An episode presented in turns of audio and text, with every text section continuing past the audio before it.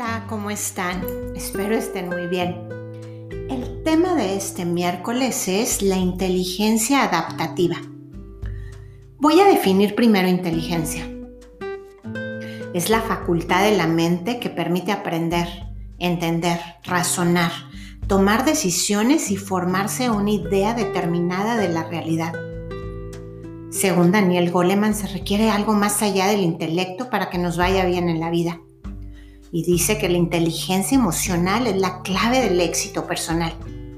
De poco nos sirve un cerebro brillante si no sabemos de empatía y de manejo de emociones.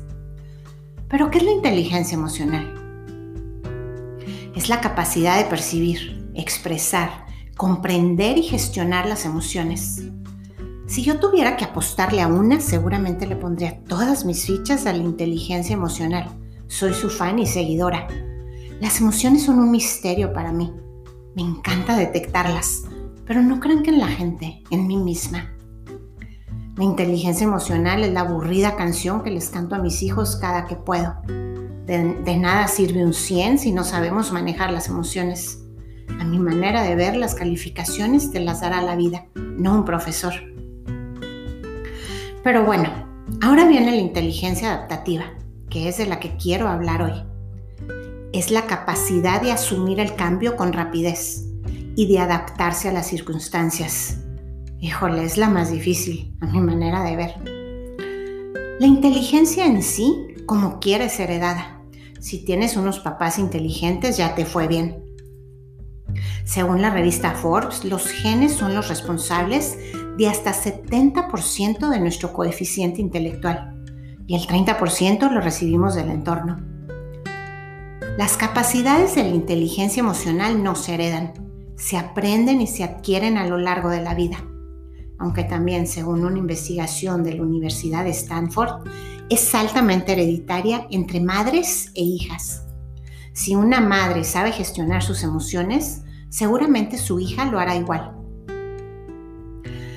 Pero la inteligencia adaptativa corrió con menos suerte que las dos anteriores. Esta definitivamente la adquirimos en la vida y nos vamos especializando en ella cuando la vida nos golpea. Y entre más fuerte, mayor la especialidad. Si pudiera ponerle una imagen a esta inteligencia, le pondría un roble, mi árbol favorito, no por cómo es, sino por lo que representa. El roble simboliza la solidez, la longevidad, la fuerza y la elevación, tanto en el sentido espiritual como material. Su fuerza es tan poderosa que el roble puede aguantar perfectamente las inclemencias del tiempo, ya sean rayos, fríos extremos, lluvias torrenciales, granizo, etc. Además de fuerza y poder, otra de las palabras claves que define la energía del roble a nivel energético es libertad. Libertad para recuperar la fuerza y la salud perdida. Qué increíble, ¿verdad? Mucho que aprender del roble.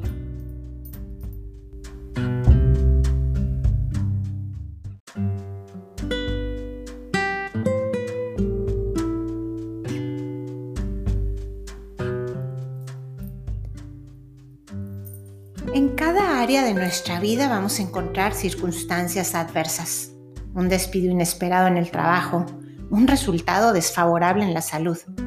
De la nada la cuenta bancaria pierde algunos ceros.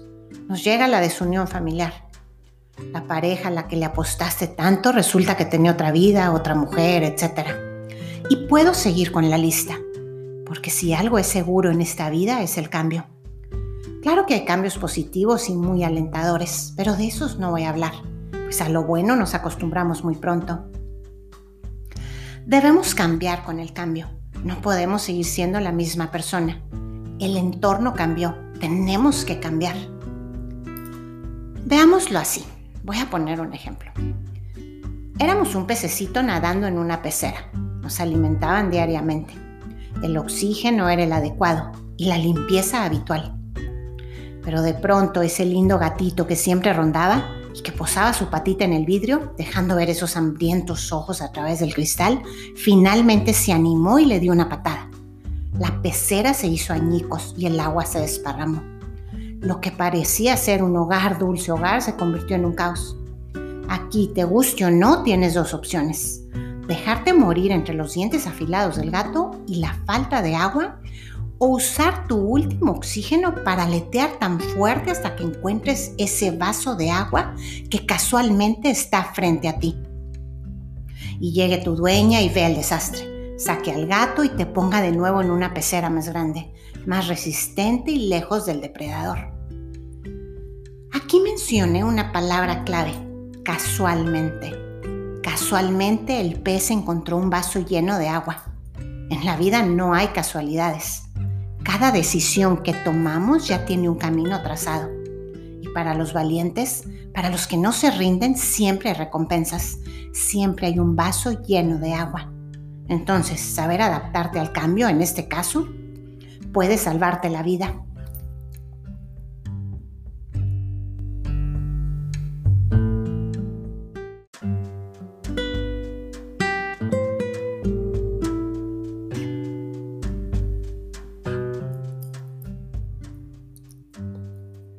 Los cambios son parte de los procesos de transformación y crecimiento.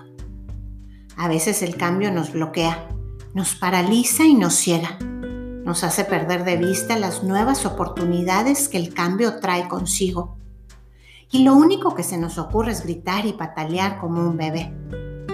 Ser capaces de afrontar las circunstancias adversas con entereza es muy difícil y se escucha fácil pero debemos entrenarnos para aprender a fluir con la vida, fluir y ser flexibles.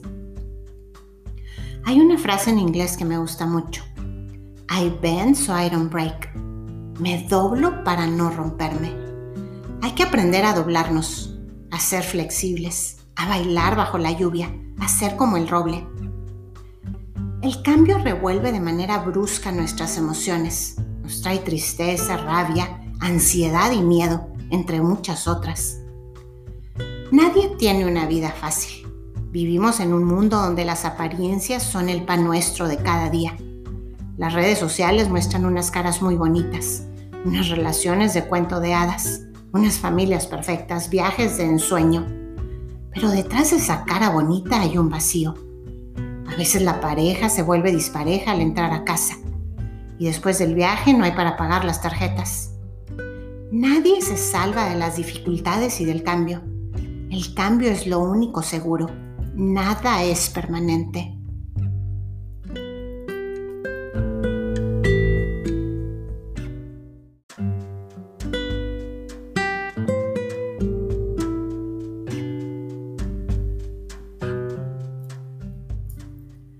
Existen cuatro etapas del cambio.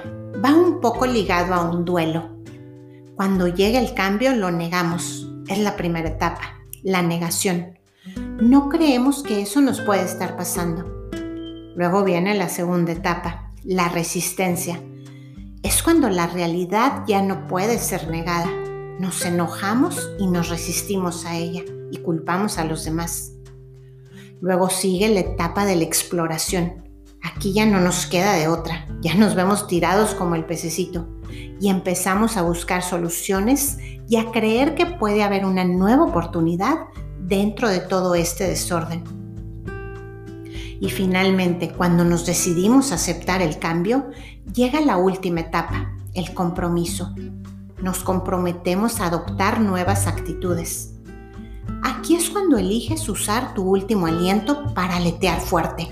Y en ese aleteo, sin pensarlo, aparece el vaso la mano que te rescata y te salva y te deposita en una nueva pecera, una tan grande que nunca hubieras imaginado poder nadar ahí.